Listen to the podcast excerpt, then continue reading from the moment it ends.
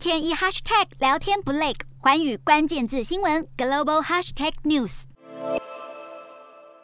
昔日独裁者之子小马克士以超过百分之五十六的选票碾压对手，顺利当选菲律宾第十七任总统。与他合作竞选的杜特地女儿萨拉也顺利拿下副总统。两大强人政治家族联手担任正副总统，显示菲律宾国内政治情势的改变。而这也将延伸影响菲国的对外政策，尤其是杜特地过去六年不选边的外交路线，小马克士是否延续，将会左右菲律宾的地缘政治地位。今天的国际新闻评论要来谈谈菲律宾新总统小马克士上台后，菲律宾的外交政策会遵循杜特地的路线吗？还是会有所改变？过去六年，杜特地的铁腕领导风格引起外界关注，也改变了菲律宾的政治情势，甚至成了杜特地的政治资本。他的女儿萨拉能当选副总统，象征杜特地家族政治权力的延续，同时也造就了马克氏家族的复活。许多观察家认为，小马克氏会重用萨拉。果不其然，日前传出萨拉将兼任教育部长，不少人预测小马克氏将延续杜特地的路线与政策，但真的会吗？杜特地执政。期间，菲律宾采取不选边的外交战略，极尽利用地缘政治的先天优势条件，游走在美中之间，经济上与中国保持紧密的关系，又在军事合作上依循着美菲之间的安保合作。虽然在国安议题上鲜少严厉抨击中国，但是当中国军舰或渔船闯入菲律宾的领海时，杜特地政府是会不客气的示威与抗议。显然，菲律宾维持一定程度的平衡外交战略。不过，杜特地虽虽然例行不选边路线，但仍被视为有中的外交表现。这与菲中关系的客观环境有关。中国是菲律宾的主要贸易伙伴，中方透过“一带一路”倡议来对外进行基础建设投资，对菲律宾的经济带来利诱效果。虽然菲中之间常为了南海争议闹得不可开交，但在经济投资与开发方面，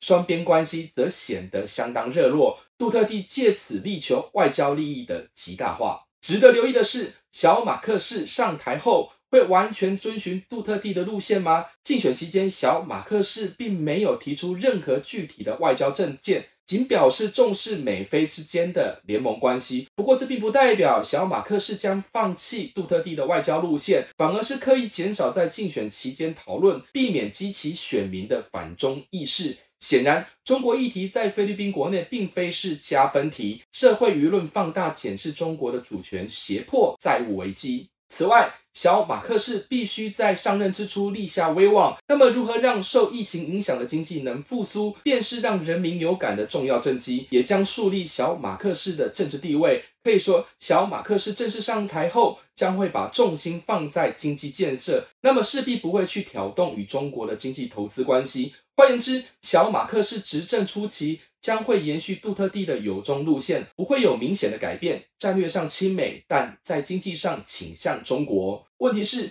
政治合作的现实就是没有永远的敌人，也不会有长久的朋友。小马克士与杜特地的合作关系是否会延续下去，恐怕还很难说。虽然小马克士当选，是得力于杜特地的政治奥援，但是他获得超过百分之五十六的当选声势，胜过六年前杜特地的百分之三十九。政治后浪推前浪，没有权位的杜特地影响力恐怕也难透过他的女儿萨拉来控制新任总统小马克士。虽然菲律宾以总统选举为由缺席近日美国主办的美国东协特别峰会，但这并不意味菲律宾在外交上将疏离美国。更正确来说，菲律宾利用政治空窗期的机会来观察未来可能的外交弹性，甚至是要借此来待价而沽。客观来看，小马克思绝对不会让自己成为杜特地的傀儡，外交政策上也必然会找出国家利益与政治利益的平衡点。小马克是不可能会完全遵循前朝的执政路线，何时会树立自己的统治地位，